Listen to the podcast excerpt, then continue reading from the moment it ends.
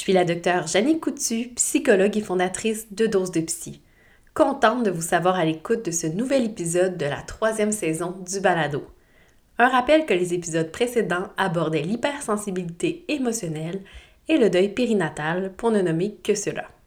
N'hésitez jamais à nous faire part de vos commentaires via l'adresse courriel du balado dosedepsy.podcast à commercial. Pour cet épisode, je reçois Jérémy, 26 ans, et Ariane, 21 ans. Tous deux ont souffert d'hyperphagie boulimique et sont à des endroits différents de leur parcours avec la maladie. À travers leurs témoignages, nous discuterons du diagnostic d'hyperphagie, des comorbidités, de la dépendance alimentaire, des facteurs prédisposants et déclencheurs, du rôle de la relation à l'alimentation et au poids dans la famille, ainsi que le traitement.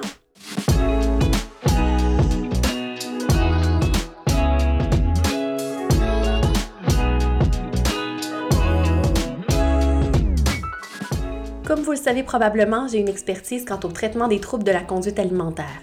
Je suis donc particulièrement sensible lorsque je produis des épisodes qui traitent de ce thème.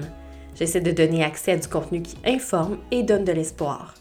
Il est important pour moi de vous rappeler qu'il est possible de guérir de ces maladies, de retrouver une relation saine avec notre alimentation ainsi qu'avec notre corps. Je vous rappelle que d'autres épisodes traitant des troubles alimentaires sont disponibles. Dans la saison 1, je m'entretiens avec plusieurs experts sur l'alimentation intuitive, le mouvement intuitif, le lien entre poids et santé et l'image corporelle, et ce, dans l'épisode 9. Dans l'épisode 6 de la deuxième saison, je reçois trois femmes qui sont maintenant guéries de l'anorexie mentale. Mais pour l'instant, je laisse la place aux témoignages de Jérémy et Ariane. Je vous souhaite un bon épisode de Dose de Psy, le podcast.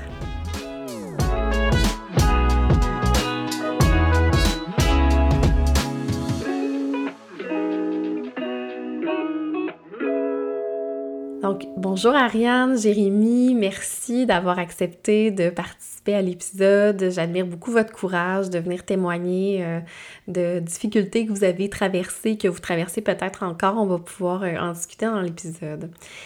Euh, aujourd'hui, on va parler d'hyperphagie. L'hyperphagie, c'est le dernier trouble alimentaire qui a été intégré au DSM-5. C'est assez récent, donc c'est reconnu auprès tant des professionnels que de la population générale. On va commencer avec une définition. Qu'est-ce que c'est ça l'hyperphagie? On va euh, se baser sur le DSM-5, qui est le manuel diagnostique des troubles de santé mentale. Donc le DSM-5 nous dit que c'est une survenue récurrente d'accès hyperphagique. Qu'est-ce que c'est ça un, accès hyperphagique? Dans le langage commun, c'est des compulsions alimentaires ou des binges. On va souvent entendre ces termes-là. Et comment on peut définir ce que c'est une compulsion alimentaire? Mais c'est une absorption en une période assez limitée de temps, maximum deux heures, d'une quantité de nourriture qui est largement supérieure à ce que la plupart des gens mangeraient dans les mêmes circonstances. Donc, c'est pas, par exemple, de manger une deuxième fointe de gâteau là, après son souper, euh, au moment où on n'avait pas très faim. C'est vraiment une très grande quantité de nourriture. Il y a aussi un sentiment de perte de contrôle sur ce comportement alimentaire-là qui est associé, qui est nécessaire pour avoir le diagnostic. C'est pour ça que, par exemple, les gens qui font des concours de mangeurs de hot dog, par exemple, on pourrait pas dire qu'ils souffrent d'hyperphagie, en tout cas pas en lien avec ce concours-là en particulier parce que c'est prévu qu'ils vont manger cette quantité-là. Il n'y a pas cette perte de contrôle-là. Euh, c'est pour définir un peu la perte de contrôle, peut-être que vous serez en mesure de, me décrire ça euh, vous-même, mais euh, c'est une espèce de dissociation. Hein. Les gens vont dire, je suis pas capable de m'arrêter, je le vois pas. des fois, cet épisode-là a duré 20 minutes, mais j'ai comme quelques fractions de secondes dans ma mémoire. Bref, on pourra, on pourra en reparler comment ça se produit pour vous, ce sentiment de perte de contrôle-là. Et en plus, il doit avoir trois caractéristiques parmi les suivantes. Donc, euh, soit manger vraiment très rapidement. Euh, souvent, les gens vont dire, j'ai même pas le temps de déguster, je fais juste comme manger vite. Euh, manger jusqu'à ce qu'il y ait un inconfort physique, voire même vraiment une douleur physique. manger sans avoir faim, donc c'est pas nécessairement Parfois, la, crise va commencer, on avait faim, on commence à manger, là, ça devient une crise, mais parfois, il n'y avait pas de sentiment de faim avant la crise. Euh, souvent, ça va se produire seul à cause de la honte qui est associée à la grande quantité de nourriture qui va être, euh, mangée. Et après, le sentiment d'être dégoûté, déprimé, euh, se sentir vraiment coupable de la nourriture qui a été, mangée. Et pour avoir le diagnostic, il faut, que ça se produise au moins une fois par semaine depuis au moins trois mois. donc, vous, de votre côté, à quoi est-ce que ça ressemble l'hyperphagie dans, votre vie? Comment est-ce que ça se manifestait là, à la lumière des, différents, des différentes caractéristiques dont je viens de parler? Jérémy, je sais pas si tu veux commencer. Ben, en fait, euh, moi, euh, comment ça se manifeste dans ma vie, c'est vraiment euh, de façon de manger la nourriture super rapidement, euh, en énorme quantité, que c'est pas des quantités normales, jusqu'à un point où ce que ça me fait sentir physiquement pas bien, de la misère à respirer, des douleurs abdominales. Puis ensuite, ben, ça se résulte vraiment en comme de la honte, culpabilité, où ce que je sors pas pendant quelques jours. Fait que ça faisait un peu comme un cercle vicieux. Euh, Mhm. puis tout ça, tu sais, c'était de façon seule, euh, tu sais, à cachette. euh, je cachais mes, mes papiers, même si j'habitais seul. euh. je mentais aussi sur les, la quantité de nourriture que j'avais mangée ou les aliments que j'avais mangés par honte. Fait que ça se manifestait vraiment de cette façon-là. là. Mhm. Puis tantôt, euh, puis je mets en contexte les gens qui nous écoutent, là, on est au troisième prise de cette question-là par des problèmes techniques, etc. Euh, mais tantôt, dans la deuxième prise de l'enregistrement, tu nommais que parfois, euh, tu, tu te rendais pas compte de la quantité de- que tu mangeais, là, que tu prenais comme un pas de recul des fois, puis tu disais comme, ah, tu sais, j'ai, mangé tout ça. Ouais, exactement. Surtout, ça, je me suis aperçu vraiment la première fois, moi, mes triggers, c'est vraiment les, les, les services à l'auto. Euh, tu sais, je m'apercevais que j'avais fait un service à l'auto, j'avais tout mangé ma nourriture, puis là, on dirait que je viens de réaliser tout ce que j'avais mangé, là. Entre Mhm. autres, euh, cet été, la dernière fois, je voyais que j'avais mangé la boîte de popsicle au complet, puis tu sais, j'avais un grand sentiment de culpabilité, de honte d'avoir vu tout ça. C'est dans ma tête qui était dans l'espace d'un moment, tu sais. Euh, fait que c'est ça. Des fois, je me même me trouvais bizarre, là, que je me souvienne pas. Mais je me suis Mhm. rendu compte que ça faisait partie de ça aussi, là. Puis euh, là, tu dis, des fois, je m'apercevais que j'étais allée au service au volant. Fait que même l'étape de te rendre au service au volant, des fois, ça, tu t'en souvenais plus? Euh, non, ça, me rendre, oui, ça, je m'en souvenais. C'était vraiment, tu sais, comme prendre ma commande, payer, puis vraiment comme ingérer la nourriture que des fois, je me souvenais même pas. OK, Euh, puis tu sais, comme, je sais pas, en fait, c'était un mécanisme de défense. J'avais honte de commander autant de nourriture que je me Mhm. rappelle, des fois, je demandais des reçus comme pour faire à croire que c'était pour deux personnes, tu sais. Hmm. Ah, Ou de commander une, faire deux factures séparées, mais en fait, compte, c'est tout moi qui mangeais. là. Donc, c'est comme si euh, ton cerveau, peut-être, euh, euh, dissociait déjà avant même que la nourriture, euh, tu sais, avant même que tu commences à manger, là, ton cerveau dissocie, puis euh, là, tu t'es plus tellement... T'es pas là. T'es là, mais t'es pas là en même temps. Euh, Est-ce que tu as l'impression que quand tu prenais la décision de t'en aller au service au volant, tu avais comme l'intention de prendre un repas, euh, tu sais, dans la limite de ce que tu avais faim, puis là, c'est à partir du moment où tu étais déclenché que là, c'est comme si tu perdais, t'es comme si tu plus dans le moment présent? Oui, exactement. C'était, on dirait que mon intention était toujours bonne. C'est de dire, Mhm. ah ben, je vais juste prendre de quoi de raisonnable. En fait, euh, c'était toujours le McDo, là. C'était vraiment ça. Tu sais, je me suis comme, ah ben, tu sais, je vais, je vais prendre un petit wrap, mais je prenais jamais un petit wrap, là. C'était vraiment toujours la même chose. euh. puis, tu sais, euh, en double aussi, tu sais, quand on, lors de la deuxième commande, la même chose, la double. C'est, euh, vraiment, moi, je me rappelle souvent, mon vouloir était vraiment de rester ça, euh, sain au niveau de la portion, mais c'était rare que c'était accompli, là. Toi, Ariane, euh, comment ça se manifestait ton hyperphagie, euh, prise 3 de ta réponse?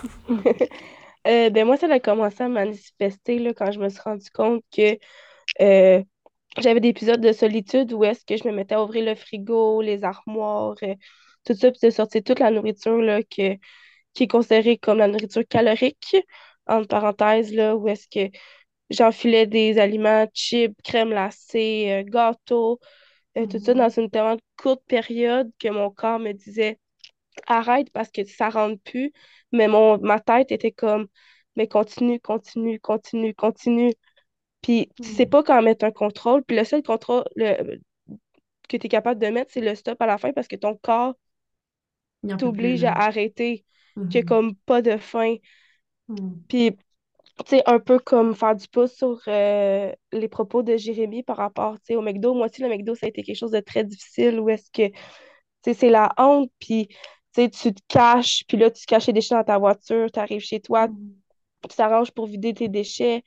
sais, moi, je cachais tout le temps les déchets dans le garde-robe de ma chambre pour pas que mes parents le voient. Puis je les jetais dans la poubelle extérieure. Puis quand ils me questionnaient, ben, tu sais, j'évitais la question, je changeais de sujet parce que c'est rempli de honte, de culpabilité. Ça se manifeste sur plein de facteurs personnels aussi par, par la suite. sais, on s'en rend pas compte qu'on est affecté après ça dans notre quotidien parce que ça devient obsessionnel. Notre tête ne pense qu'à ça. Fait que la nourriture, comme on c'est comme une dépendance. Mm-hmm. Puis tu dois comme essayer de trouver des moyens de contrôler cette dépendance-là, mais tu sais même pas de où ça vient. Fait que c'est comme ça que ça commence à se manifester chez moi. Puis tantôt, dans le premier enregistrement, tu disais que même des fois, ton corps, tu sais, c'était tellement violent, les accès hyperphagiques, que ton corps, il rejetait, là, finalement, la nourriture, sans même que toi t'essaies. C'était vraiment juste comme ton corps qui l'expulsait. Oui, comme si j'avais une gastro. Tu sais, ça venait tout seul, comme si j'avais une gastro, puis j'étais comme... Mm. Puis souvent, ce qui arrivait, c'est que je recommençais parce que je venais de vider ce que j'avais. Fait que là, mm. tu sais, ça recommençait, puis, tu sais, deux, trois... Ça peut aller jusqu'à trois fois, tu sais, en roue, comme ça.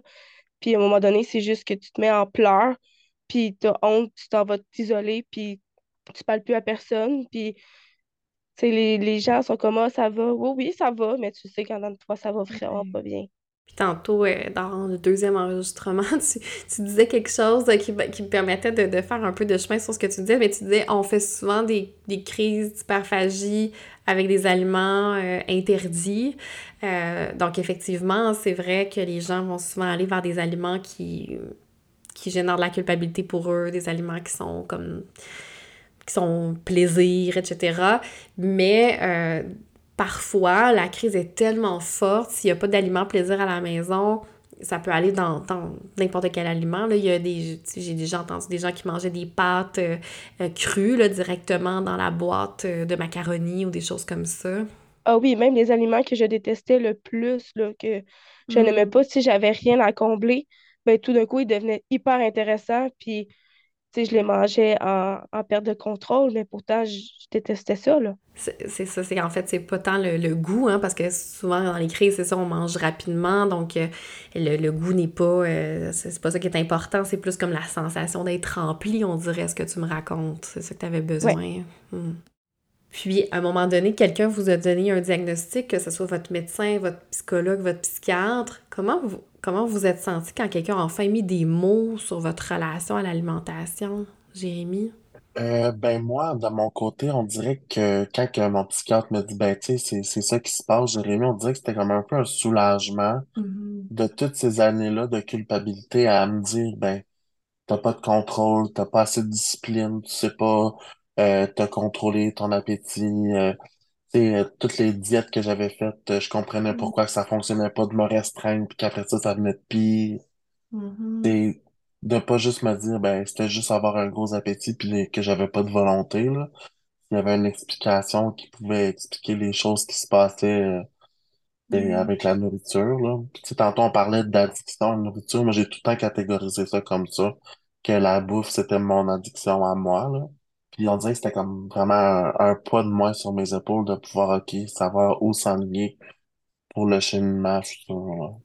Oui, mais c'est ça, hein, quand on quand les patients euh, s'expliquent ça en se disant mais c'est juste que j'ai pas de contrôle, je suis trop gourmand, gourmande, whatever, ça, ça, donne aucune prise, tu sais, comme par où je prends ça, si c'est cette explication-là. Puis évidemment, c'est jamais cette explication-là. Donc là, à partir du moment où on a des mots, un diagnostic, on est comme, ah, OK, ça veut dire qu'il y, a comme des solutions.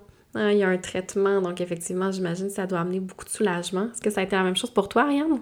Oui, effectivement. Là, quand j'ai eu mon diagnostic, ça a mis beaucoup de, de précision sur qu'est-ce qui se passait, tu sais, autant mentalement que physiquement.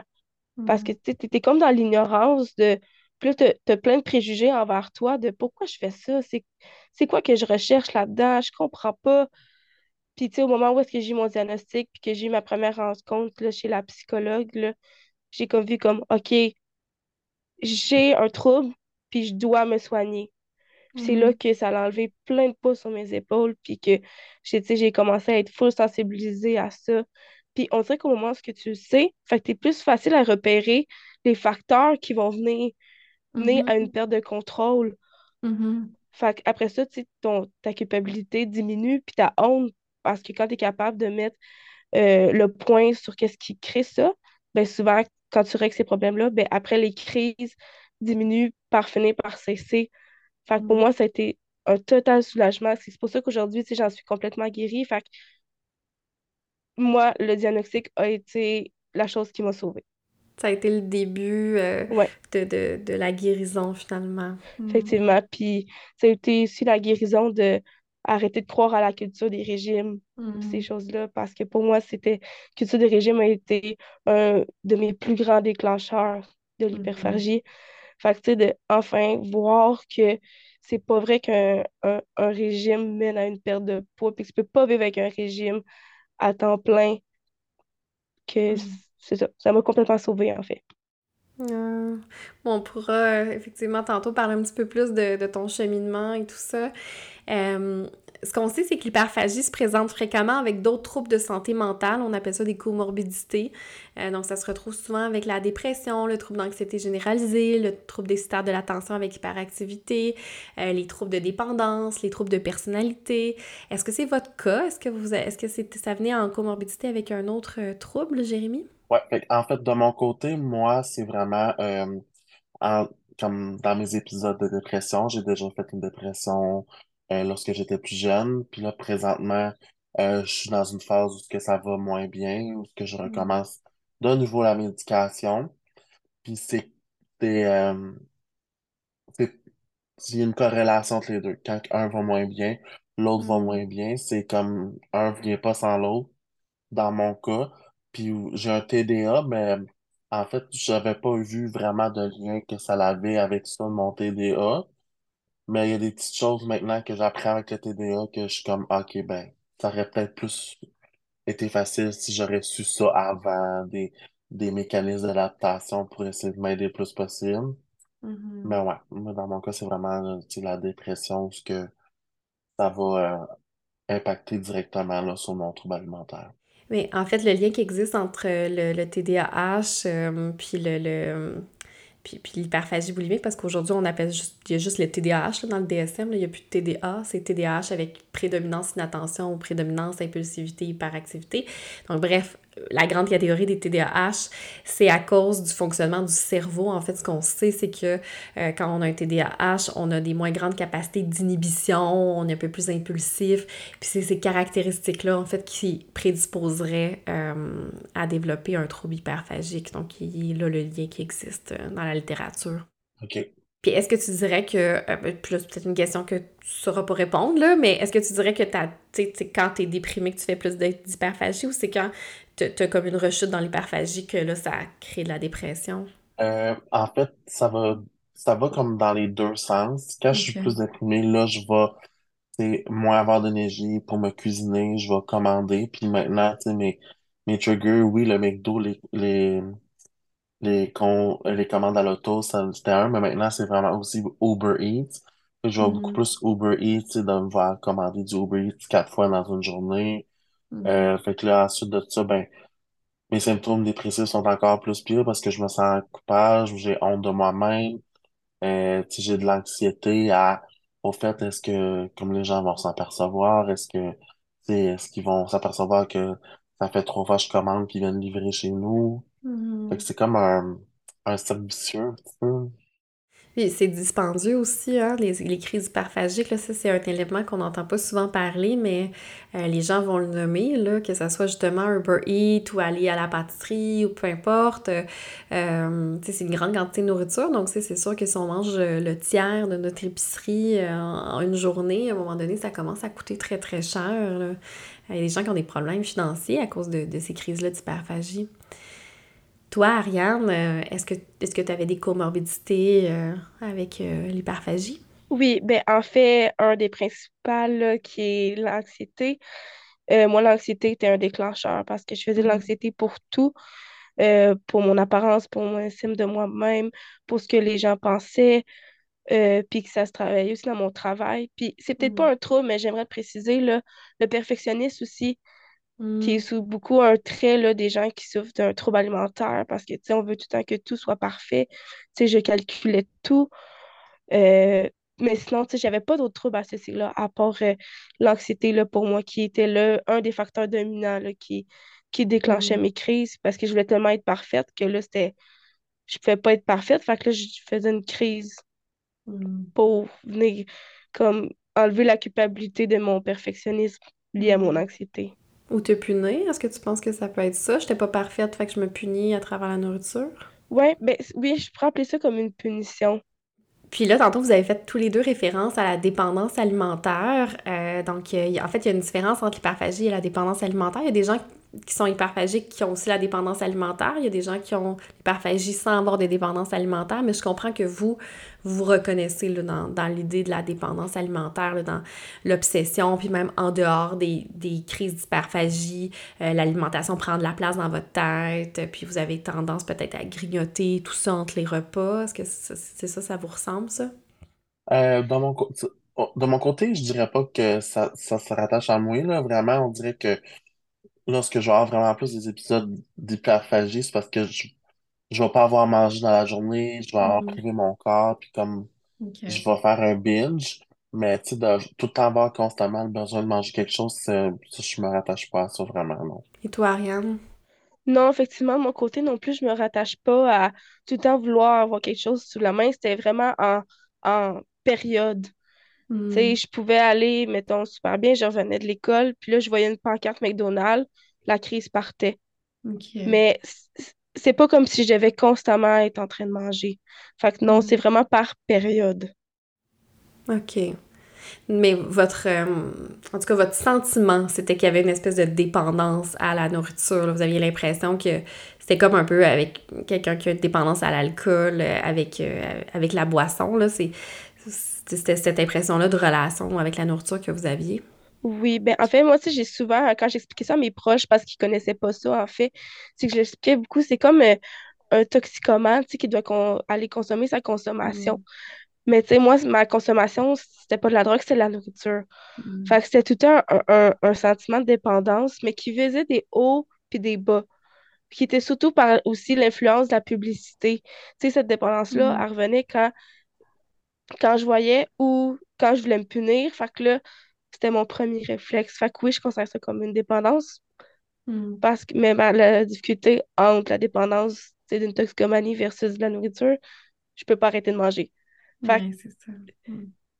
pour ça que je considère comme dépendance, mais des fois, je suis comme ça se retrouve peut-être plus dans un trouble hyperphagique, Mm. mettons. Toi, Jérémy, donc, que de mon côté aussi, c'était comme une façon plus de l'expliquer, je pense. Mm. Comme, sais, j'avais fait une thérapie, justement, euh, il y a quelques années. C'était vraiment de même que j'avais décrit aussi. On dirait que c'était comme une façon facile de dire comme un problème avec la nourriture. Mm. Parce que, comme, commencer à expliquer le trouble alimentaire à quelqu'un, c'est quand même assez, euh, on s'embarque dans quelque chose, là, et puis il y a beaucoup de questions qui viennent, ben, pourquoi tu te fais pas vomir? Ben, pour- pourquoi, tu sais, fait c'est, c'est dur d'expliquer qu'il n'y a pas de mécanisme compensatoire euh, rattaché. Mais, ouais, euh, comme en repensant, en ayant plus la définition, euh, de la dépendance alimentaire, je pense vraiment que c'était simplement pour décrire Mm. ça. Il y a, beaucoup de gens, effectivement, qui sont d'hyperphagie qui vont le décrire comme, euh, comme une dépendance et tout ça. Puis, euh, en fait, l'idée même de la dépendance alimentaire, là, juste pour, euh, pour les gens qui nous écoutent, c'est très débattu dans le domaine des troubles alimentaires. Il y a des experts qui disent que ça n'existe pas, d'autres qui disent que ça existe. La définition est encore à, à peaufiner aussi. Donc, ça, on pourra peut-être en reparler dans quelques années. Peut-être que ça sera plus défini dans, dans la littérature. Discutons maintenant des causes. Donc, l'hyperphagie, c'est un trouble qu'on peut expliquer avec le modèle biopsychosocial. Hein, sur le plan biologique, on sait qu'il y a une composante qui est héréditaire, mais il y a également un fonctionnement différent du circuit de la récompense dans le cerveau des personnes qui en souffrent. Sur le plan psychologique, on note une difficulté de régulation des émotions, des difficultés sur le plan de l'estime de soi, de l'image corporelle, des croyances alimentaires rigides. Sur le plan social, il y a évidemment toute la grossophobie, les préjugés à l'égard du poids, etc.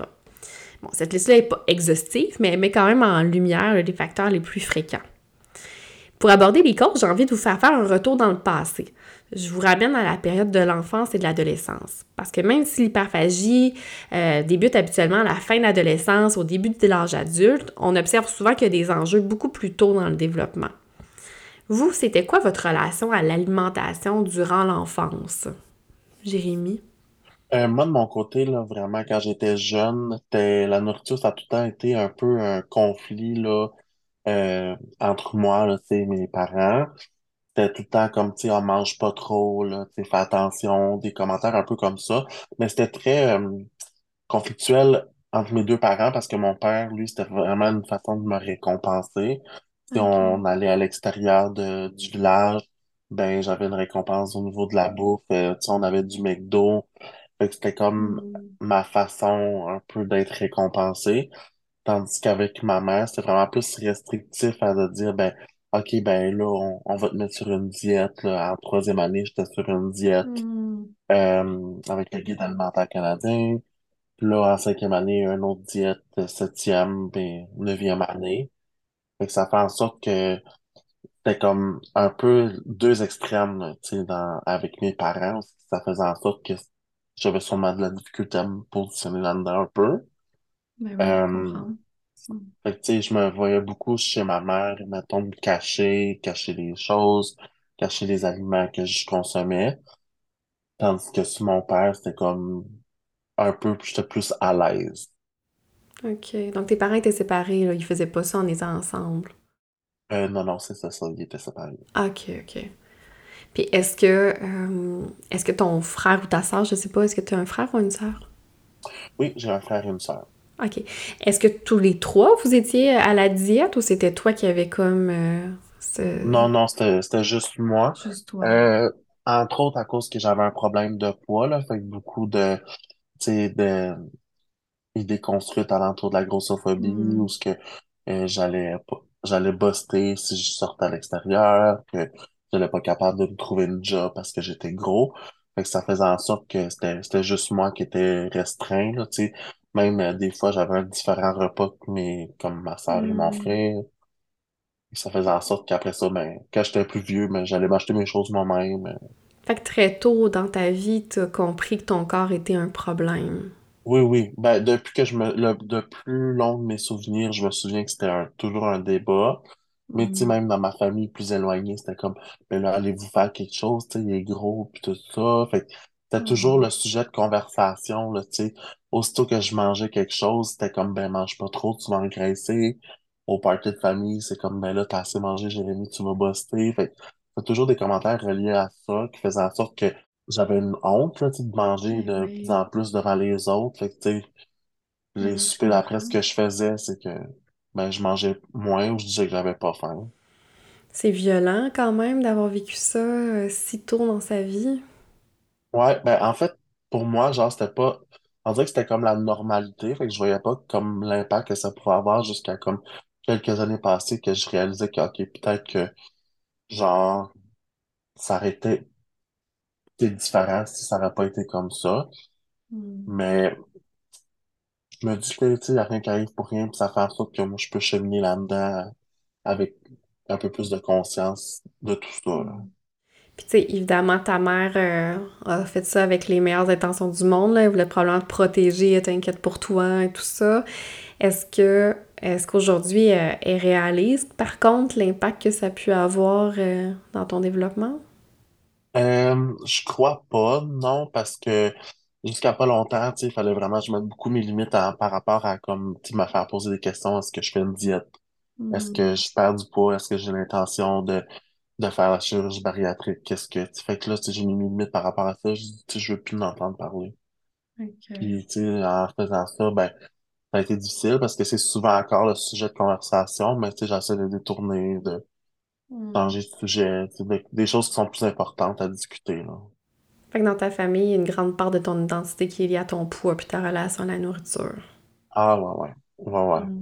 C'est, c'est constamment. Tu dans le fond, tu ma, ma grand-mère aussi est en surpoids, ma mère, fait que, c'est tout le temps comme, ah, ben, j'ai vu ça, là, ça fonctionne, tu devrais essayer ça, tu sais, de boire du vinaigre de cidre de pomme euh, à chaque repas, ou que, tu sais, de faire une diète, là, très restrictive, où ce qu'on, on peut même pas manger des légumes verts, là, fait que, tu sais, c'est, Hmm. Et toi, Ariane, comment c'était ta relation à la nourriture quand tu étais enfant? Euh, c'est une question des fois que je trouve difficile à répondre parce que des fois, j'en ai aucun souvenir, en fait, de comment était ma relation avec la nourriture à mon enfance. Euh, j'ai questionné mes parents aussi à ce sujet-là. Euh, ils m'ont nommé que j'avais pas de restrictions, que c'était vraiment. Je, je mangeais comme j'avais envie de manger, tu sais, qu'ils m'insturaient pas de manger tous mes légumes, mettons, pour avoir mon dessert, ces Ok. choses-là. Mais je pense que l'influence euh, que mes parents, peut-être, dans mon enfance, ont eue sur euh, mon estime de moi-même par rapport au poids, c'est que j'ai deux parents en surpoids, dont euh, ma maman qui a toujours été très malheureuse avec ça. Hmm. Et je- c'était de la, tout le temps les voir entrer dans des régimes. Ils ne nous l'imposaient pas à nous, mais, tu sais, mettons, à moi et mon frère, parce que j'ai aussi un frère qui est en surpoids, mais tu sais, je la voyais tout le temps dans la, la roue de régime, ces choses-là. Puis, tu Hmm. sais, elle m'a aussi nommé des trucs, tu sais, faire attention parce qu'au secondaire, tu sais, ça peut avoir de l'influence sur mes amis, ces choses-là, mais jamais qu'il m'a restreint. Puis mon père, jamais m'a restreint dans qu'est-ce que je mangeais. C'était plus dans comment je vois mes parents cheminer avec ça qui a eu une influence sur moi. Hmm. Mais c'est sûr que la première fois où est-ce que mes parents ont voulu m'aider là-dedans, c'est à 12 ans où est-ce que j'ai embarqué dans un premier concours de régime euh, avec des adultes qui avaient tout en haut de 20 ans. Moi, j'avais 12 ans, puis on, mettons, on me pesait à toutes les semaines, tu sais, à 12 ans pour savoir ce que j'ai perdu du poids, puis on me félicitait si j'en avais perdu. On me posait des questions si j'en avais pris, qu'est-ce que j'ai fait de mal. Mais j'étais comme, je suis un enfant, j'ai 12 ans. Fait c'est plus là où est-ce que mes parents ont peut-être eu une influence dans mon enfance par rapport à mon alimentation, mon poids, mais honnêtement, sur la restriction, ça, ça n'a pas été dans, dans mon cas. C'était vraiment plus dans l'image Hmm. que ça a été influençable pour moi. Ouais. Donc, c'est pas. euh, personne te dit directement que ton poids était un problème, mais puisque tu pouvais te reconnaître peut-être dans, dans tes parents puis dans leur silhouette, euh, puis eux ils disaient que leur propre poids était un problème, donc t'as comme fait des associations si on veut. Mhm. Puis, tu sais, j'ai, je dirais que dans la famille, pas éloignée, mais mettons mes grands-parents, toutes ces choses-là, euh, j'ai une famille qui est presque 100% en surpoids dans les deux côtés de ma famille. Mhm. Donc, euh, tu sais, c'est souvent mon, mes grands-pères, mon grand-père, mettons, maternel, qui pouvait avoir des commentaires, là, tu sais, mettons, négligents par rapport à mon poids, par rapport à ma santé. Ces choses-là, tu apportaient beaucoup le côté de la santé, tu sais, pour comme Mhm. dire, hey, tu devrais perdre du poids, ce serait bon pour ta santé. Mais je peux-tu être en santé puis en surpoids aussi, s'il vous plaît? Mhm. Tu sais, c'est plus dans ce côté-là où est-ce que j'ai adhéré à la culture, mettons, des régimes qui a fait en sorte que ça a été une influence, mettons, dans mon enfance pour moi. Mhm. Ça me brise tellement le cœur quand j'entends des histoires de personnes qui ont été si jeunes exposées au régime. Puis encore une fois, tu sais, les parents ont des bonnes intentions, soit qui ont des eux-mêmes, tu sais, ce sont des personnes grosses qui euh, se disent mon Dieu, je veux tellement pas que mon enfant passe à travers les préjugés, les commentaires, je veux que mon enfant ait une vie facile, puis c'est ce que je connais moi pour ça, c'est les diètes. Hein, souvent ça vient avec toutes ces bonnes intentions-là, mais oh là là, que ça laisse des traces, là. C'est incroyable. En tout cas, j'espère qu'au moins une personne qui va nous avoir écouté va peut-être, si s'inquiète euh, de la santé ou euh, de la relation à la nourriture de son enfant, aller consulter un nutritionniste en, en alimentation intuitive, un, euh, un psychologue dans ce, dans ce domaine-là pour, euh, pour trouver d'autres voies pour euh, comprendre la relation à l'alimentation de, de son enfant. Est-ce que pendant l'enfance, est-ce que ça vous, est-ce que vous aviez commencé à faire des comportements comme cacher de la nourriture ou manger en cachette, ce genre de choses-là? De mon côté, oui, euh, c'est des choses qui m'ont été dites, en fait, que je me rappelle pas, j'étais très jeune, mais euh, le plus jeune que je me souvienne, je me rappelle, on avait été à l'extérieur de de la ville, on avait été au McDo, euh, mon père avait acheté un McDo pour ma soeur et mon frère, et dans l'auto, j'avais mangé les deux. Hmm. Je sais pas pourquoi, je savais pas si c'était à moi ou... Ça, je me rappelle, j'avais mangé les deux, puis je me rappelle de m'avoir fait chialer, puis que je me sentais pas bien, j'avais mal au ventre, puis je l'avais parlé à mon père, puis tu sais, il me dit, ah, ben, c'est parce que c'est du McDo, t'as mal au ventre. Ça, c'est mon premier souvenir. Euh, de ce que je me suis fait dire, c'est que euh, j'ai eu euh, l'opportunité d'avoir une mamie qui faisait beaucoup de pâtisserie, de boulangerie. Fait quand j'étais jeune, je me rappelle même pas de ça. J'avais devais avoir 3-4 ans.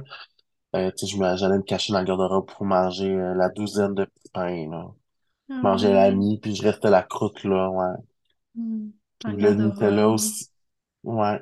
Le Nutella aussi, euh, ça a été banni de notre maison parce que je me cachais ça l'air pour manger le Nutella. Hmm. Euh, fait ça, c'est des choses que je me rappelle très jeune. D'autres, euh, un, un peu plus vieux, ce que j'étais capable de m'en souvenir, c'était vraiment, là, tu sais, lorsque j'étais restreint, là, dans les diètes, je me rappelle, tu sais, j'allais à l'école, fait que ma mère était pas là, fait que je pouvais m'acheter des choses, puis je mangeais ça super rapidement, je cachais ça dans les poubelles de l'école pour pas ramener ça dans la boîte à lunch. Hmm. Euh, puis des fois, mes professeurs me stoulaient, fait que là, il fallait encore plus que je sois prêt, comme alerte.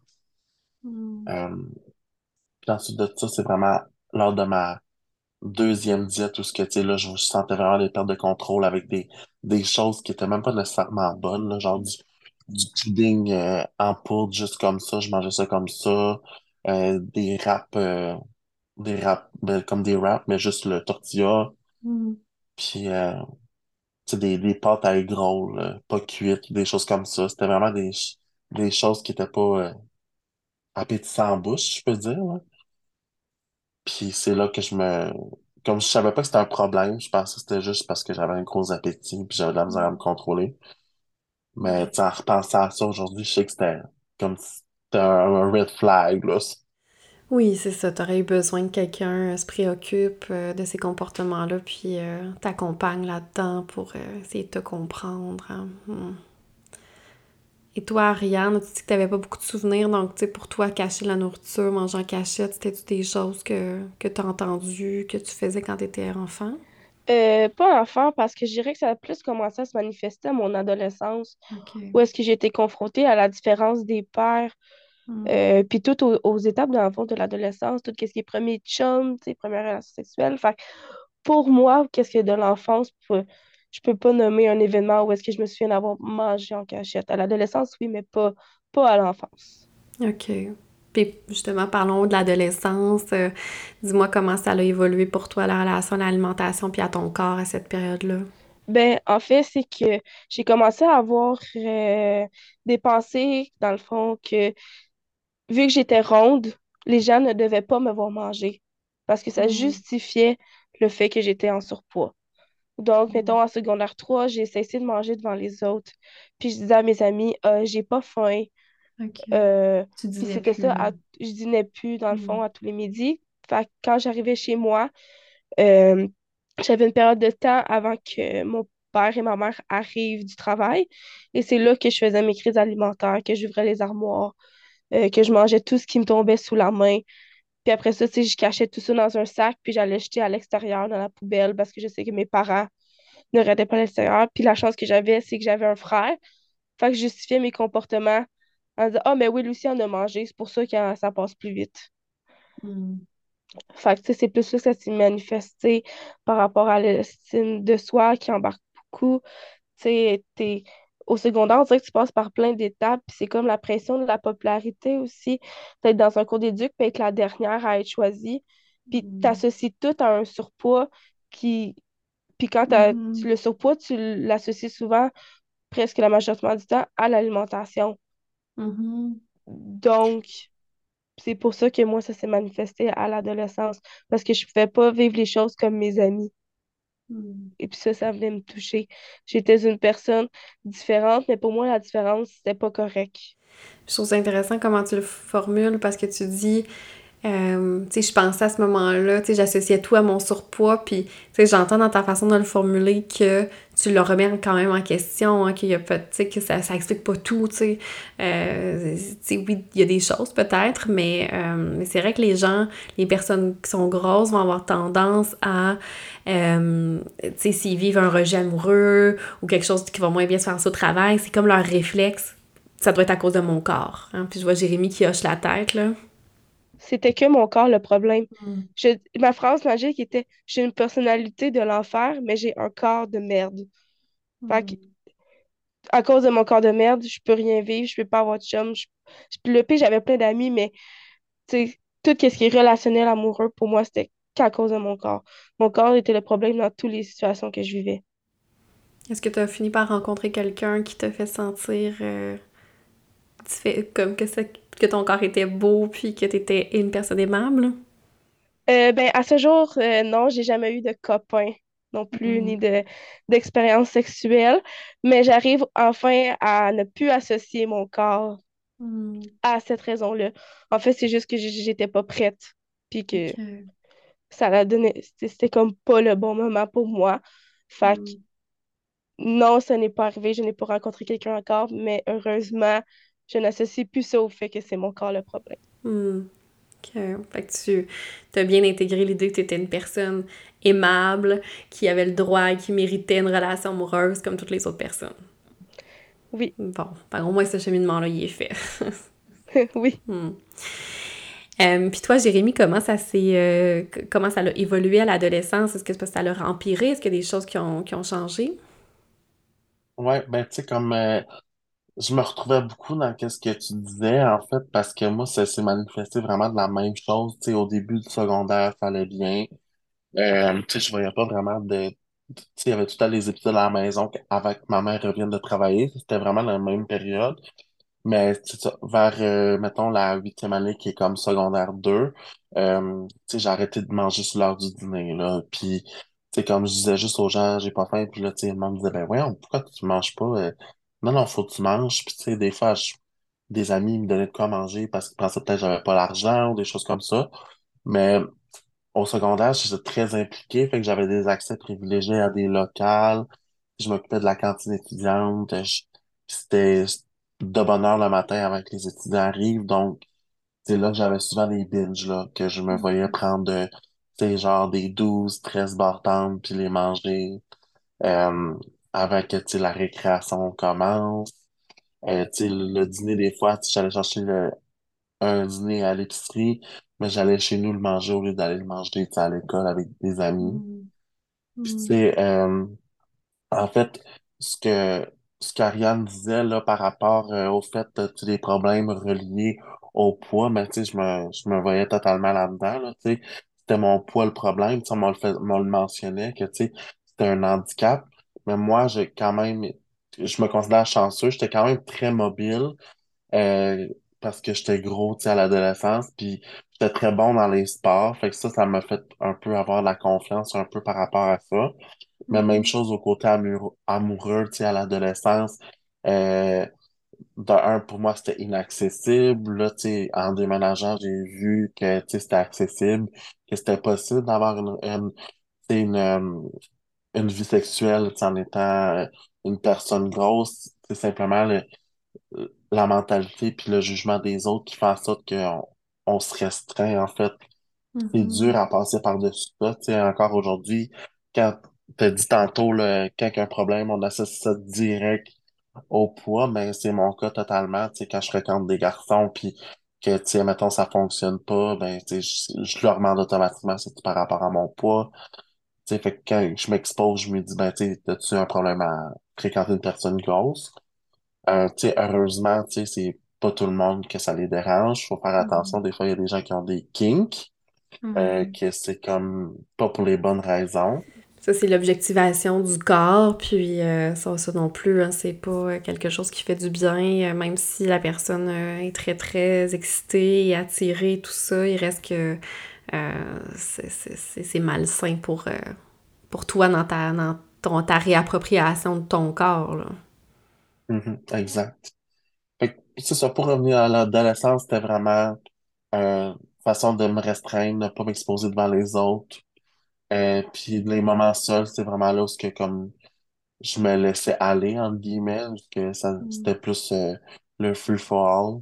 Ariane, t'as envie de rebondir là-dessus? Oui, dans le fond, j'ai envie de rebondir aussi. Tu sais, euh, moi, je suis née, mettons, dans la génération Z, puis tu sais, on avait beaucoup de pression par rapport aux réseaux sociaux aussi. Mm. Fait que, tu sais, moi, mon, mon, corps était pas conforme aux standards de beauté. Fait que, tu sais, mettons, à l'adolescence, c'est là que tu commences à, à te découvrir, à grandir, à créer une personnalité. Puis quand tu, tu te rends compte que tu rentres pas dans les standards de beauté, que tu peux pas aller magasiner dans les boutiques comme avec mes amis, tu sais, j'allais avec mes amis, mais j'étais comme, ah ben, il y a rien, je peux pas, je peux pas aller chez Garage, moi, je rentre pas dans le linge de chez Garage, Mm. ça en font pas à ma taille. Fait que c'est pour ça que, tu sais, je- tout ce qui est l'apparence, puis qui, dans le fond, qui a mené à mon trouble alimentaire, qui est l'hyper- l'hyperphagie, ben, ça a toute partie aussi des réseaux sociaux qui ont une grande influence sur nous dans l'adolescence. Oui, effectivement. Euh, c'est vrai que, surtout au début des réseaux sociaux, euh, c'était un seul modèle de corps, hein, puis on parlait pas de body divi- diversité, puis de, euh, de, de, de diversité corporelle, donc tout à fait. Par rapport à votre corps, tu tantôt, Ariane, tu disais, à l'adolescence, j'ai comme réalisé que j'étais différente. Est-ce que c'est à ce moment-là que tu as pris conscience pour la première fois de ton corps? Tu sais, est-ce que tu te souviens la première fois où tu t'es dit, tu as regardé les autres enfants ou les autres ados, puis tu t'es dit comme, ah, tu sais, je suis pas dans la norme? Ben, en fait, c'est que je le savais que je n'étais pas dans la norme. Mais quand tu es jeune, t'en as pas conscience. Parce que Mhm. t'as pas, t'as pas la, t'es pas conscientisé à euh, le poids, à, à ces choses-là. Parce que pour ma part, tu sais, j- j'étais juste une personne comme les autres, mais je suis juste plus ronde, mais ça m'affectait pas.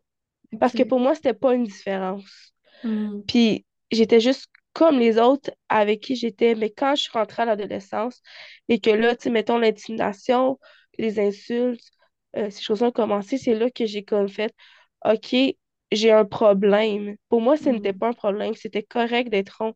Mais c'est devenu Mhm. un problème quand justement j'ai découvert les réseaux sociaux, les standards de beauté, les insultes. Euh, puis tu sais, je veux pas je veux pas, tu sais, comment je pourrais expliquer que les gens autour de nous aussi ont été victimes de ça, dans le sens que il y a tellement de pression sociale que inclure une personne ronde puis accepter d'être ronde, c'est difficile, autant pour une personne qui t'accompagne que toi, parce que la grossophobie est tellement présente que ça met une pression euh, inimaginable sur le fait Mhm. de prôner, mettons, une personne ronde. Toi, Jérémy, quand, quand est-ce que tu te souviens, du- ben, je sais que depuis que tu étais très petit, euh, tu sais, les gens commentaient déjà ton poids dans ta famille, mais est-ce que tu te souviens du moment où la première fois tu t'es regardé, tu as regardé les autres, puis tu t'es dit, ah, ben, mon corps, il est différent. Euh, ouais, je me rappelle que c'était comme quand même confrontant, challengeant, là, de, de me regarder dans le miroir parce que j'avais même un dégoût de moi-même. J'avais beaucoup de grossophobie intériorisée dans le temps. Euh, puis ça faisait en sorte que j'en parlais comme pas, tu sais, comme c'était, comme quelqu'un me, tu mettons, me faisait des commentaires par rapport à mon poids de façon méchante, ben, j'étais quand même assez capable d'avoir de l'autodérision qui faisait en sorte que ça m'aidait un peu à, comme, Mm. passer cette, cette période-là. C'était vraiment plus au primaire, l'intimidation. Au secondaire, j'en ai pas eu tellement vécu par rapport à ça, euh, Mm. parce que je savais comment répliquer, puis j'avais de la répartie, entre autres. Mm. Mais euh, d'avoir pris la conscience de mon corps, là, ça a été vraiment plus tard. là. Ok. C'est genre, euh, hmm, genre, peut-être bien comme deux, trois ans passés. J'avais tout le Mm. temps comme un peu une pensée bizarre que, on dirait que dans ma tête, genre, j'étais pas une personne grosse, mais que, tu sais, à l'extérieur, genre, je le suis, mais on dirait qu'à l'intérieur, je le sentais pas. C'était vraiment bizarre comment est-ce que je me sentais par rapport à ça. Jusqu'à un moment donné où, ce que, tu sais, on m'a fait comprendre que, tu sais, d'être gros, c'est pas un crime, là. C'est pas, euh, tu sais, je mérite le bonheur, je mérite les, les belles choses, tout comme une personne qui fit dans les standards de beauté. Puis ça, entre autres, c'est l'envers de, tu sais, d'Ariane, les réseaux sociaux. Moi, c'est quelque chose qui m'a aidé beaucoup, tu sais, à suivre des Mm. gens qui sont grosses, qui, tu sais, qui se sont réappropriés leur corps, qui sont capables, tu sais, de, de montrer leur beauté. Puis ça m'a fait apprécier de dire, Hey, ben, Mm. tu sais, c'est pas parce qu'une personne est grosse qu'elle est pas belle, tu sais. Mhm. Parce que ça m'avait été renforcé comme ça. Ah, t'es tellement beau, t'as perdu du poids que j'avais perdu genre 67 livres en trois mois, qui est énorme. Mais j'avais juste des commentaires positifs puis la, euh, de la validation par rapport à ça, là. Mm. Ah, t'es tellement beau, euh, tu. Ouais. Personne s'inquiétait de savoir si euh, ça c'était pas parce que t'étais malade ou que t'allais pas bien ou euh, Ah, c'est ça.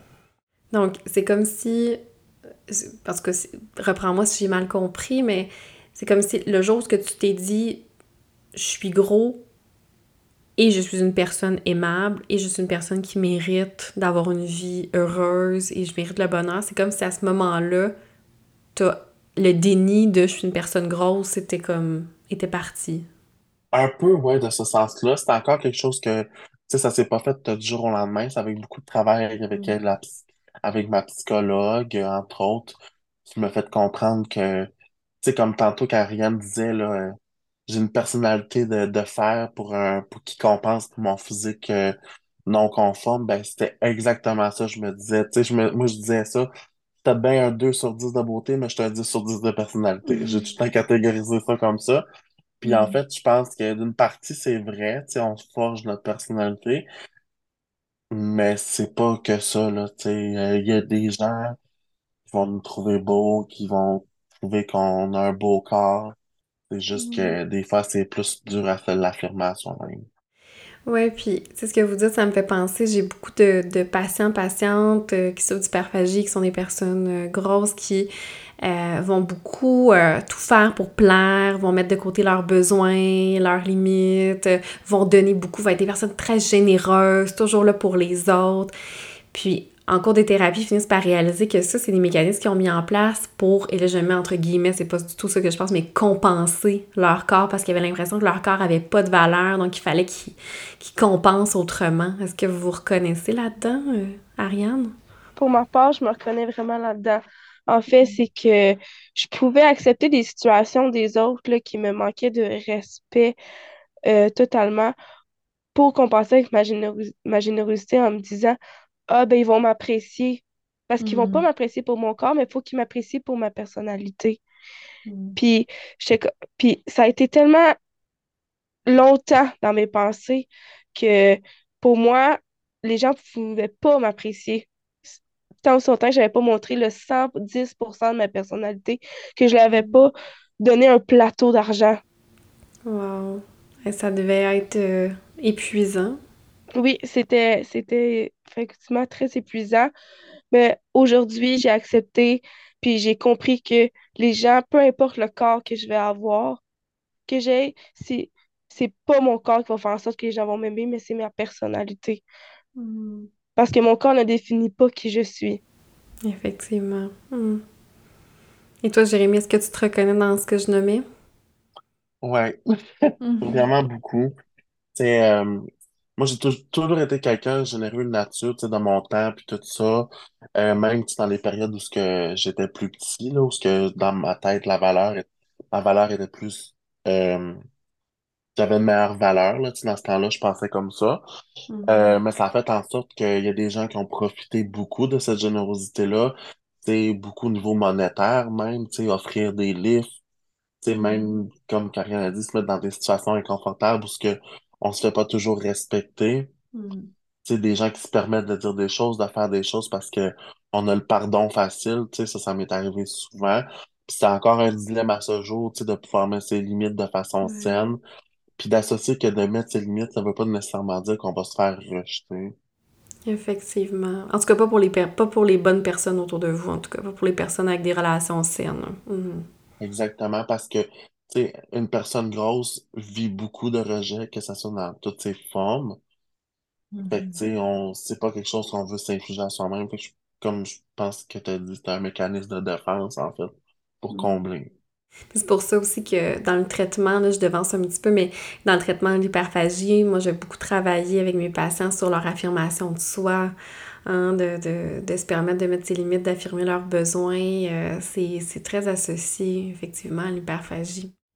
Bon, il y a un lien aussi important entre la gestion émotionnelle et l'hyperphagie. Tantôt, Ariane te fait euh, référence à l'anxiété notamment.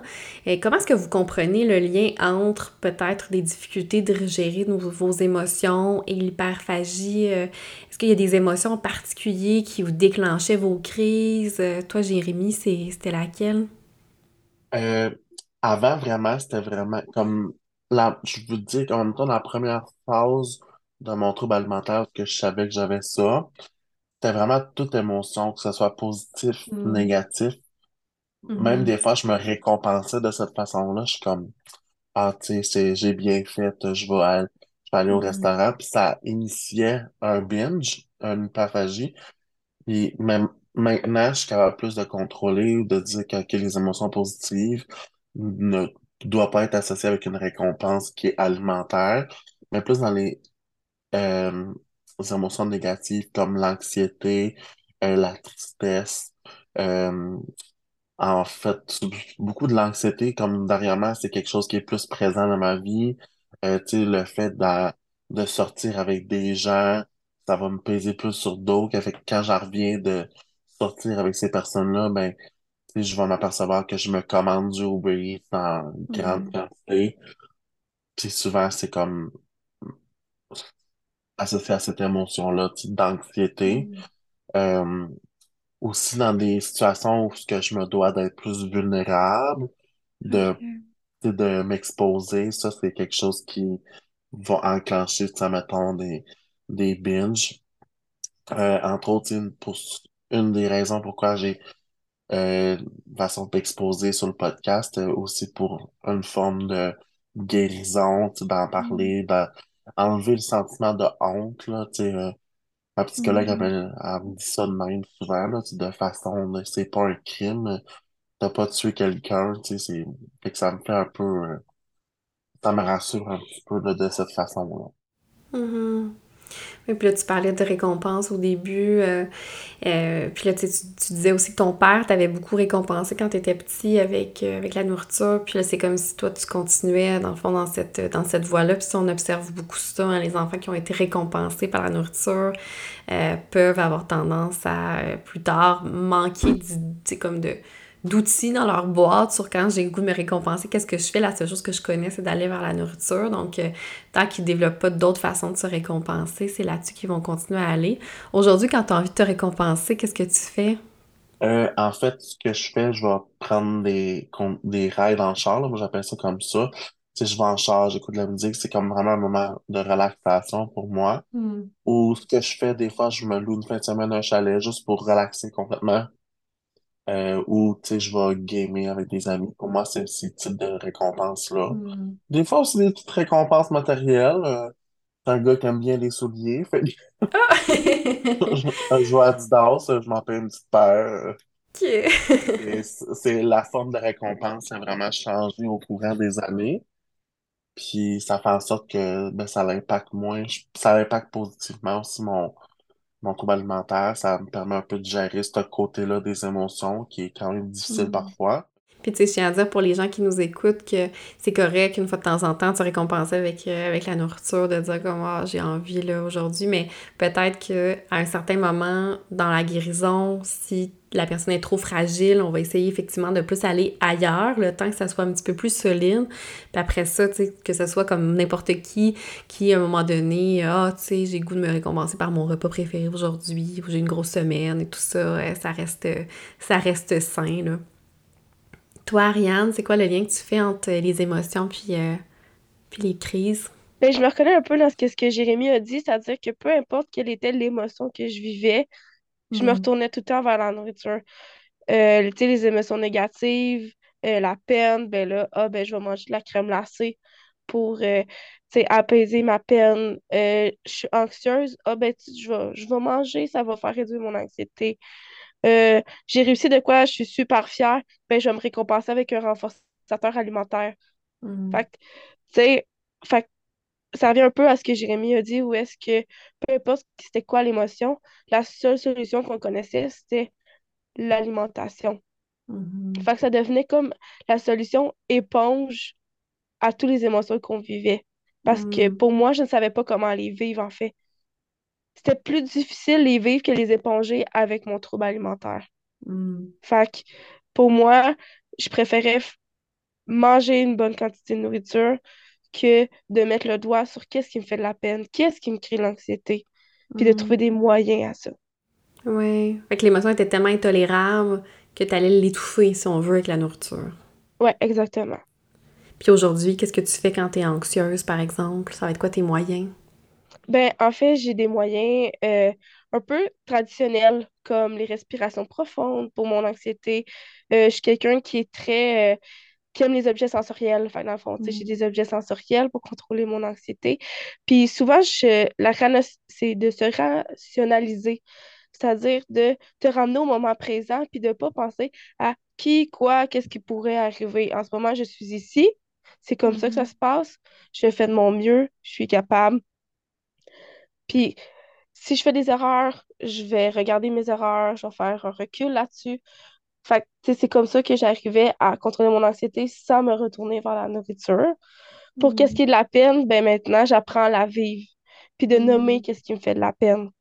Tu mettons que je vis une situation avec une amie qui me rend triste, ben au lieu de le garder pour moi, puis de prendre la nourriture pour caler ça, puis éviter de, d'en parler, ben je vais aller voir la personne, puis je vais assumer que ça m'a fait de la peine et j'aimerais qu'on en discute.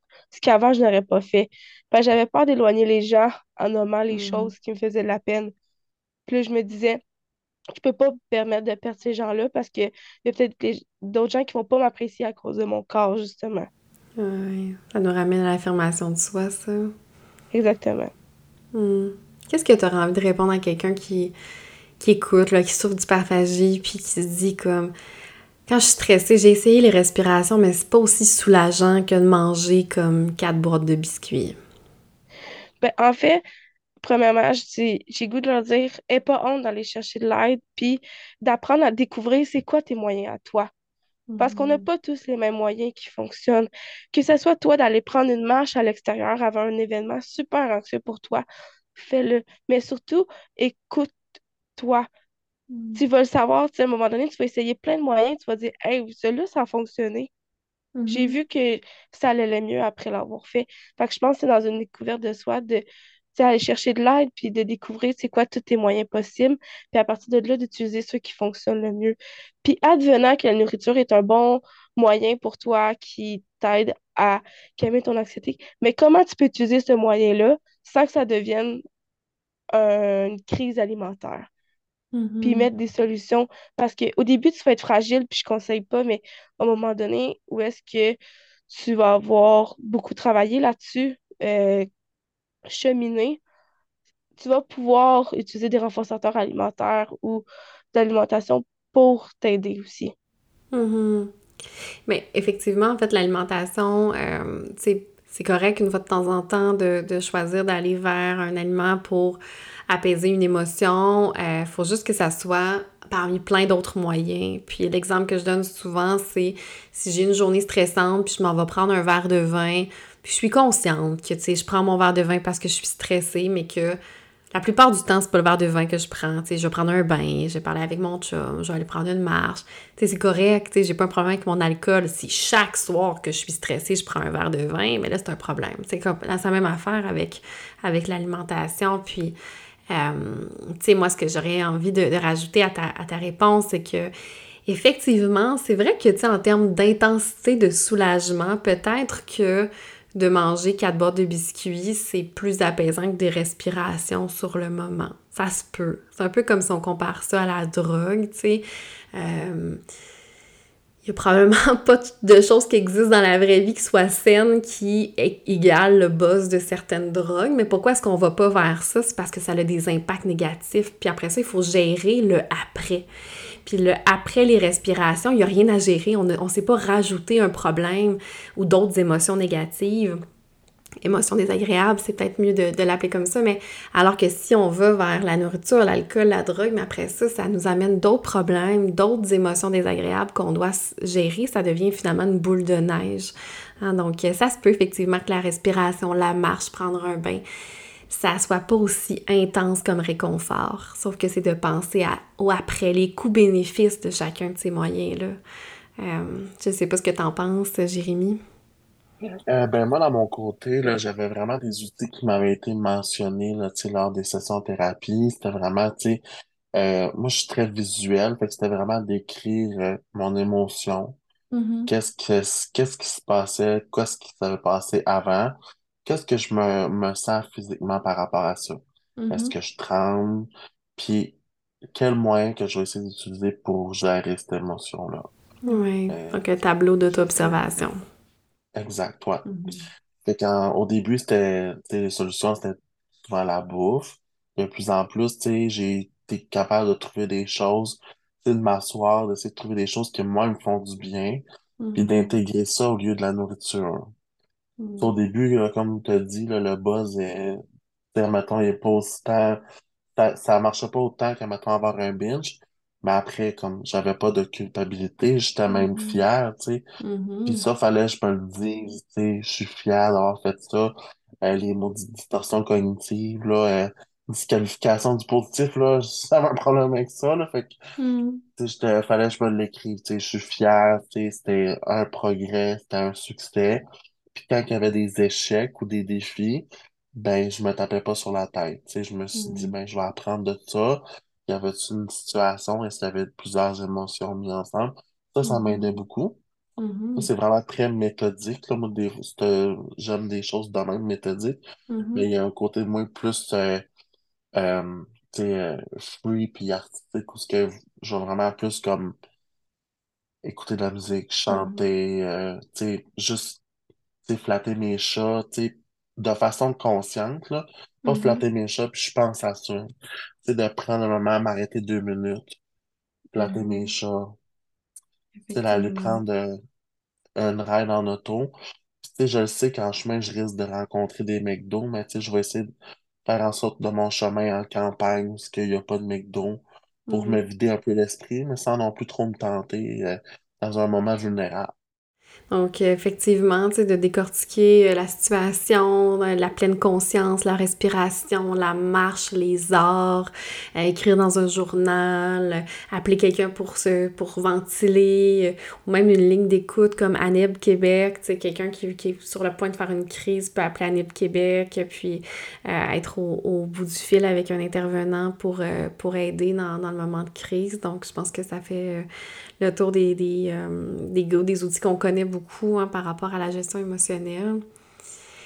Euh, L'une des clés pour le traitement de l'hyperphagie, c'est la compréhension du fameux cycle restriction-compulsion. Puis ça, vous en avez parlé, puis là, j'avoue que je sais plus si vous en avez parlé dans le premier enregistrement, dans le deuxième ou dans le troisième, là, mais euh, lorsque les patients intègrent l'idée qu'il faut adresser les restrictions et non les compulsions, il y a déjà un grand pas de fait. Hein, parce que souvent, les gens qui souffrent d'hyperphagie vont venir en rencontre, puis en traitement, ils vont demander « je ne veux plus vivre de compulsion ». Puis je comprends, tous les professionnels comprennent, c'est ça qui est le bout très, très souffrant. Mais en fait, il faut souvent commencer à travailler sur les restrictions parce que c'est les restrictions qui sont comme les déclencheurs finalement de, des compulsions. Comment ça s'est passé pour vous, cette prise de conscience-là? Est-ce que ça vous a pris du temps à l'accepter, à l'intégrer des fois? Là, ça prend des mois avec mes patients là, pour qu'ils disent comme ah, ok, c'est vrai, c'est des restrictions, il faut que je travaille. Vous, ça s'est passé comment, euh, Ariane? Ben, moi, tu sais, j'ai été longtemps dans une alimentation très restrictive. Tu sais, que j'avais le droit de manger seulement deux repas par jour. Puis c'était tout le temps la même chose, tu sais. Légumes, viande, féculents. Tu sais, j'avais Mhm. droit à rien d'autre dans ma journée, pas de collation. Puis il fallait que j'aie des sept huit heures, 12 heures entre mes repas. Puis après, pour moi, ça fonctionnait au début parce que j'avais une perte de poids. Puis, mais ça me créait des compulsions. Puis quand je suis rentrée dans le bureau de la psychologue, c'est qu'elle m'a nommé, c'est tu ne, peux, tu ne dois plus te priver d'un aliment que tu as envie de manger. Mhm. Mais j'étais comme, ouais, mais si j'en mange, je vais prendre du poids. Mhm. Ou je serais pas capable de m'arrêter. On entend souvent ça. Il n'y aura pas de Mhm. faim. Et au moment où est-ce que j'ai arrêté de me priver, puis de comprendre que c'est la privation qui créait mes obsessions, qui menait à une compulsion, Mhm. en fait, j'ai plus eu de compulsion. Parce que je, quand tu as envie d'un aliment, tu dois le manger sur le moment. que tu en Mhm. as envie. Parce que si tu te prives, au moment où est-ce que tu vas avoir accès, que ça va être là, ben, tu vas souvent le manger en trip. Donc, au Mhm. moment où est-ce que j'ai arrêté de me priver puis que j'ai écouté mes besoins en alimentation, c'est là que je me suis pas retrouvée face à des compulsions parce que j'avais plus ce craving immense-là. Puis, je sais que les gens qui nous écoutent, qui vivent des compulsions, doivent se dire Ouais, mais moi, c'est pas ça. Moi, je sais que si j'ai des chips chez moi, là, je ne serai pas capable de m'arrêter. Je le sais que je passe à travers le sac et je, je suis pas capable, moi, de me faire un petit bol puis de juste manger ça. Qu'est-ce que tu as envie de répondre à ça, Jérémy? Et moi, c'est c'est encore un travail que j'ai à faire au niveau de la restriction. entre autres, mon travail, des fois, ne me permet pas de pouvoir m'arrêter puis de pouvoir prendre un repas. Mm. Fait que ça, c'est comme une dualité là, que je dois combattre. Là, mais en fait, je ne saurais même pas quoi dire en fait. Parce Mm. que je, je me sens exactement comme ça. Ah ouais, je- cette croyance-là. ouais. Sais, en fait, euh, il y a le côté Ariane disait, là, si t'as le goût de manger quelque chose, mange-le. Mais on dirait que moi, j'ai comme un peu, j'ai encore un peu difficile à comprendre parce que, tu sais, il y a des périodes dans ma vie où il y a un été complet, là, ce que je mangeais seulement, c'était du melon d'eau, des hot dogs. c'était juste ça mes repas. On dirait que c'est juste ça que j'avais le goût de manger. Et des fois, ça me dirait que c'était dur de savoir c'est quoi ce que j'ai vraiment le goût de manger, tu sais. Mais effectivement, tu sais, comme tu- tu- tantôt tu disais, je, je me souviens plus de quel âge, ben, je sais pas si t'as quel âge, là, mais euh, tu sais, tantôt tu disais, ben, tu sais, tu parlais d'événements à trois ans, ça fait quand même plusieurs années que ça, que ça perdure de ton côté. Fait que peut-être que oui, il y a un travail à faire sur reconnaître quand t'as faim, reconnaître quand t'as plus faim, euh, reconnaître quand t'as faim versus quand t'es anxieux, reconnaître, euh, tu sais, est-ce que t'as envie, est-ce que c'est une faim qui tu qui est gustative, est-ce que c'est une faim qui est physique, est-ce que c'est une faim qui est émotionnelle? Euh, donc, effectivement, peut-être qu'il y a un travail à faire à ce, à ce niveau-là avant. Puis aussi, les gens vont s'imaginer que la restriction, c'est juste ne pas manger un aliment. Puis ils vont me dire, mais ça fait des mois que j'en mange à tous les jours là, de tel aliment, puis ça, j'ai encore des compulsions, mais si à chaque fois que tu en manges, tu te sens coupable, si à chaque fois que tu en manges, tu te dis, ah, je devrais plus en manger, j'espère que c'est la dernière fois que je vais en manger, ça reste pour ton cerveau une, restriction, même si tu l'as mis dans ton estomac. Donc, euh, des fois, c'est cette restriction cognitive-là qui va finalement euh, mener à des compulsions. Puis ça, en fait, euh, je dirais que parce que il y avait des périodes où ça allait vraiment bien, mon trouble alimentaire. Puis ce que je faisais, tu sais, quand je voulais avoir un aliment, que je me disais non permis, là, là, j'ai travaillé là-dessus, là, les, les bons et les mauvais aliments, tu sais, d'y aller de façon plus intuitive. C'était vraiment, tu sais, où je prenais une plus portion, tu sais, pour me... que dans ma tête, là, de trouble alimentaire, je sais que je n'aurais pas été satisfait, mais j'allais le manger, je faisais juste le manger, je regardais pas la télévision, je n'étais pas sur mon sel. En pleine ça, on-. Mhm. ouais, ça faisait en sorte que, je sais pas si mon cerveau captait que, ok, ben, ça vient un peu à, ben, à- atténuer le craving un peu, là. Mhm. Tu sais, moi, ma façon, là, tu sais, c'est juste, euh, tu sais, je reste debout puis je le mange. Parce que je sais que si je m'assis, je vais aller sur mon ciel. Je sais que si je m'assis sur le sofa, je vais aller écouter Netflix. Fait je reste Mhm. debout, prends le temps de le manger, je regarde mes chats, et tu sais, je suis plus satisfait. Je pourrais pas dire que je suis autant satisfait, mettons, mais j'ai, comme tantôt, les choses qui me faisaient du bien, mais je me sens pas coupable. Mhm. Je suis fier, mettons.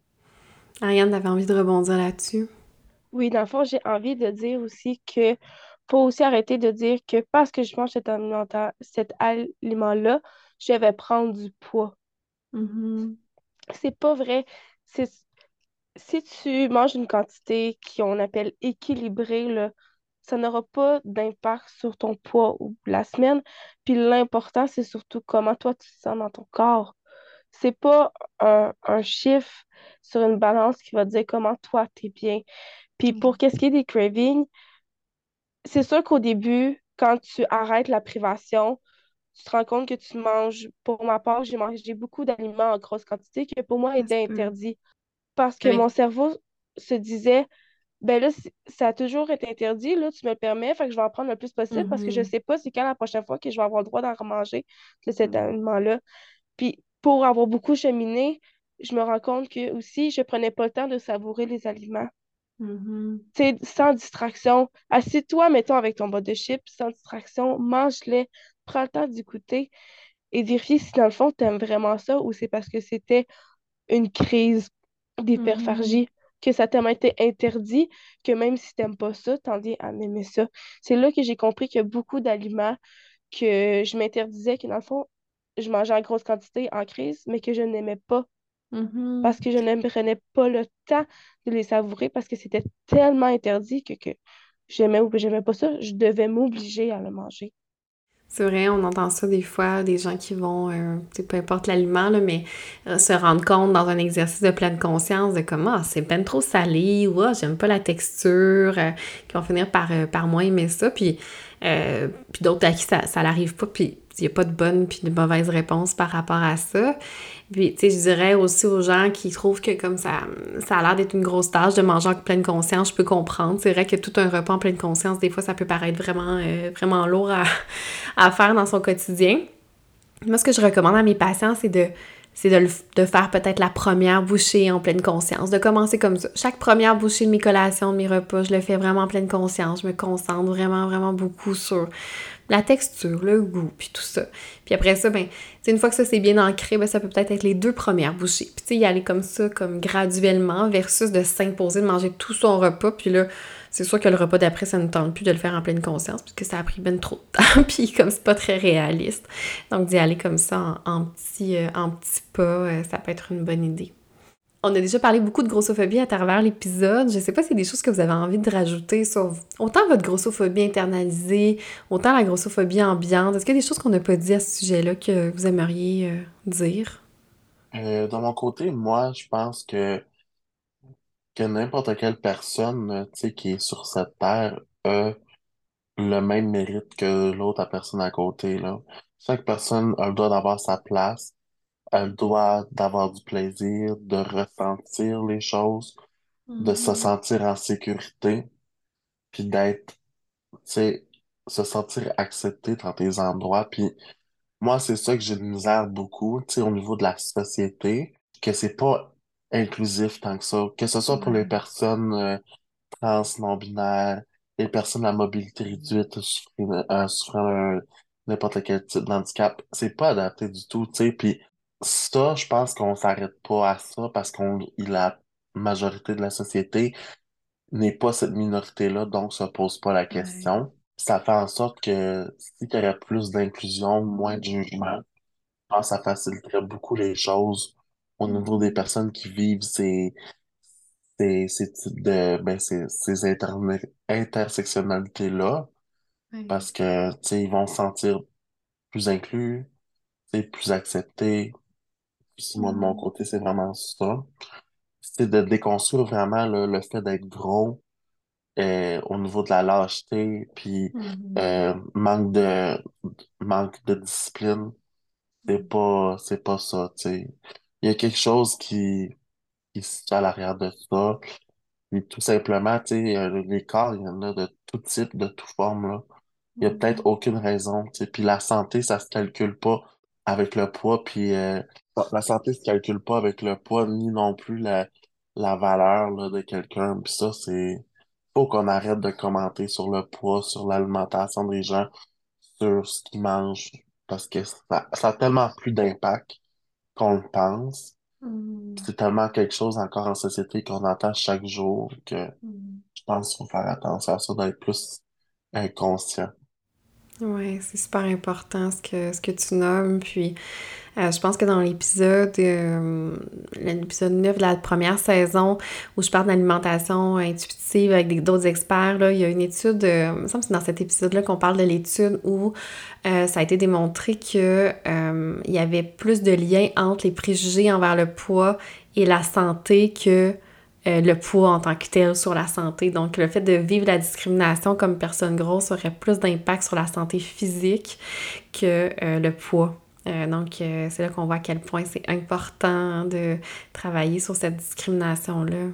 Exactement. Puis, tu sais, le monde, il faut qu'ils comprennent aussi que oui, être obèse ou, avoir de l'embonpoint, peu importe, il y a des risques, mais comme toute chose qu'on fait dans la vie, tu sais, oh oui, on est plus à risque de certaines maladies cardiovasculaires, du diabète, entre autres beaucoup de génétique contre là mais toutes nos actions qu'on pose dans la journée, qu'on soit gros ou pas, nous met à risque de faire quelque chose. Fait que c'est ça qu'un peu, faut que je pense à déconstruire au niveau du poids. C'est tellement violent avec les cultures des diètes, là, tu sais, les premiers mois de l'année, là, c'est que ça qu'on Mm. voit. Et moi, janvier, j'ai pas été les réseaux parce que je trouve ça trop triggering. Tu sais, Mm. des, des personnes qui font des associations avec des diètes, de promouvoir des, saines habitudes de vie, un lifestyle, non. Non, Hmm. moi, c'est, ça, ça m'a trop détruit. Maintenant, je le sais, je savais même pas que c'était, avant que je sache que ça avait un impact tant que ça, c'est, j'étais pro diète, moi aussi, là, pour faire prendre conscience de l'impact que ça a, ces choses-là. Absolument. Et toi, Ariane, qu'est-ce que tu aurais envie de dire sur la grossophobie? Ben, j'aimerais parler pa- euh, de la grossophobie cachée aussi, qu'on, que les Hmm. personnes qui sont pas en surpoids n'ont pas nécessairement conscience.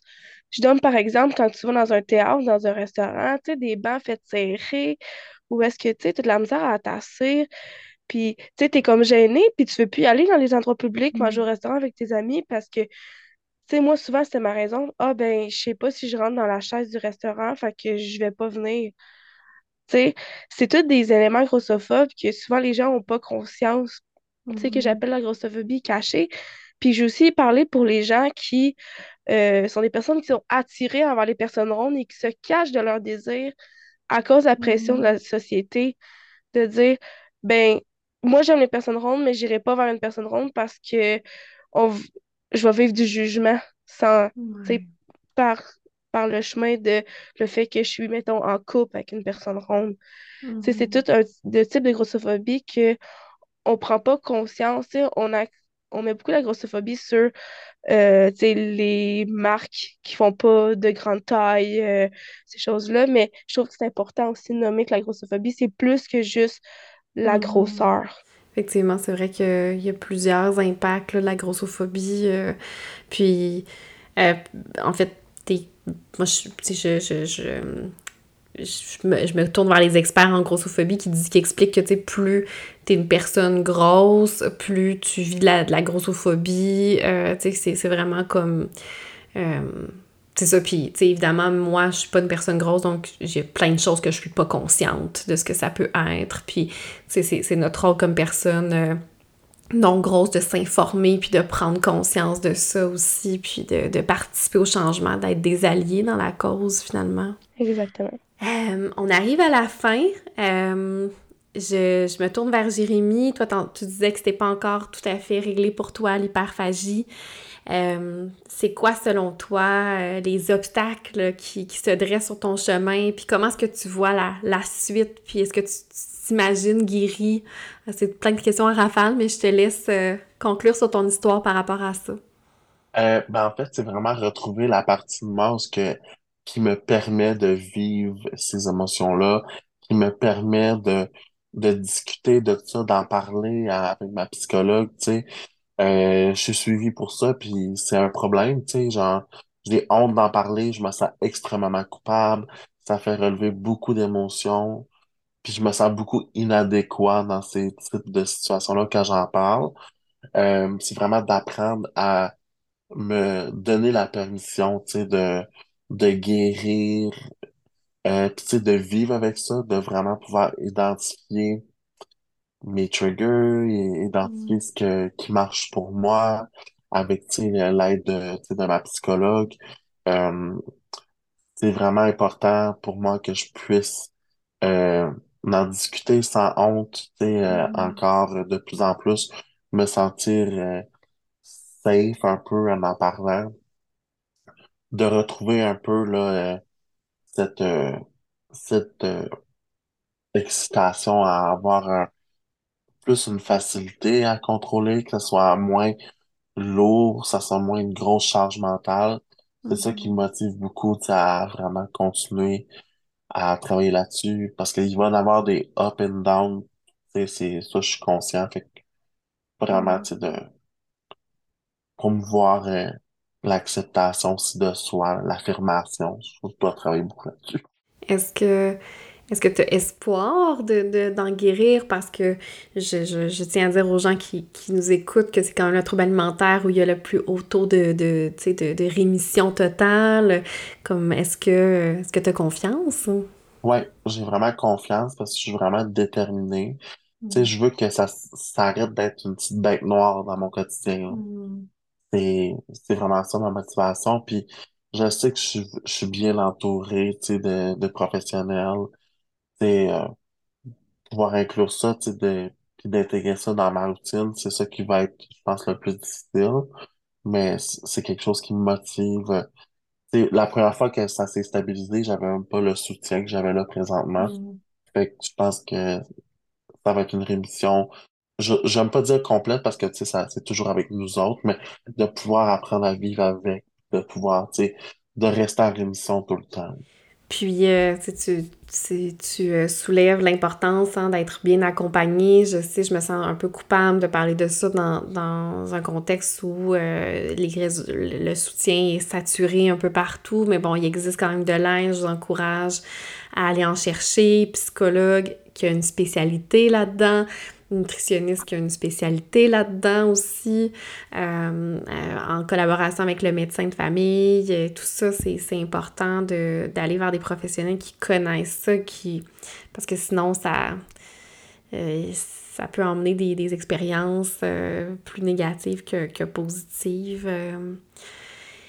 Puis euh, toi, Ariane, euh, tu parlais tantôt que c'était derrière toi, hein, ce trouble alimentaire-là. Est-ce que tu peux nous parler un petit peu de, de, de des du moment où tu as laissé ça derrière toi, puis comme peut-être nous laisser sur un message d'espoir que ça se peut?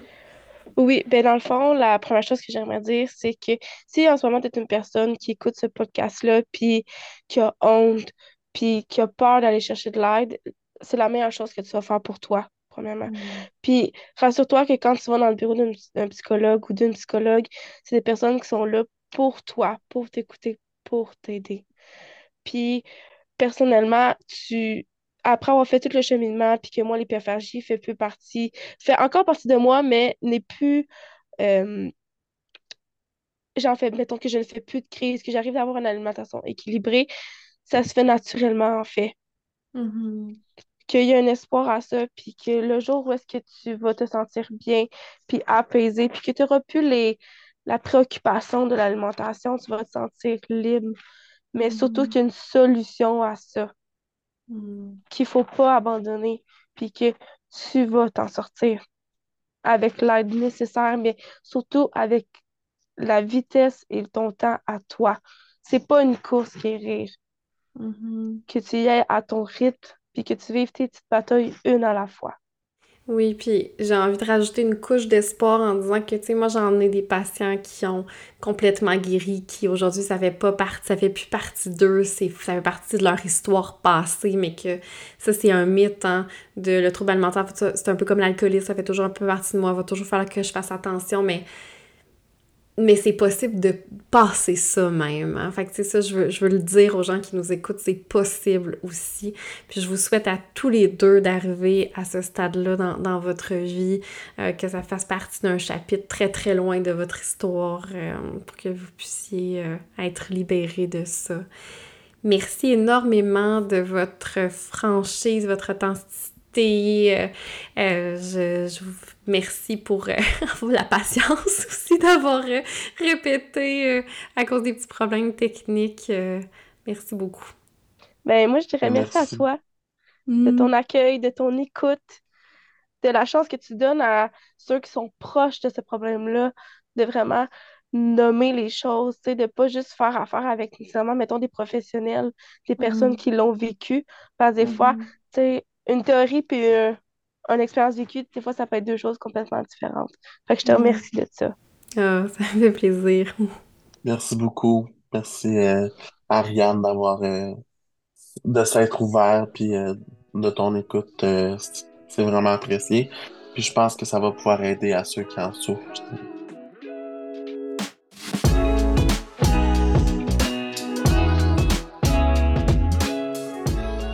Merci à Jérémy et Ariane pour leur ouverture et leur témoignage qui risquent fortement de résonner pour ceux qui souffrent d'hyperphagie boulimique. J'espère également que cet épisode vous aidera à mieux comprendre cette maladie si vous avez un proche qui en souffre. Merci encore une fois à Émilie à la technique. Le prochain épisode sera consacré au trauma complexe. Sur ce, je vous invite à prendre bien soin de vous et on se retrouve très bientôt pour un autre épisode de Dose de Psy, le podcast.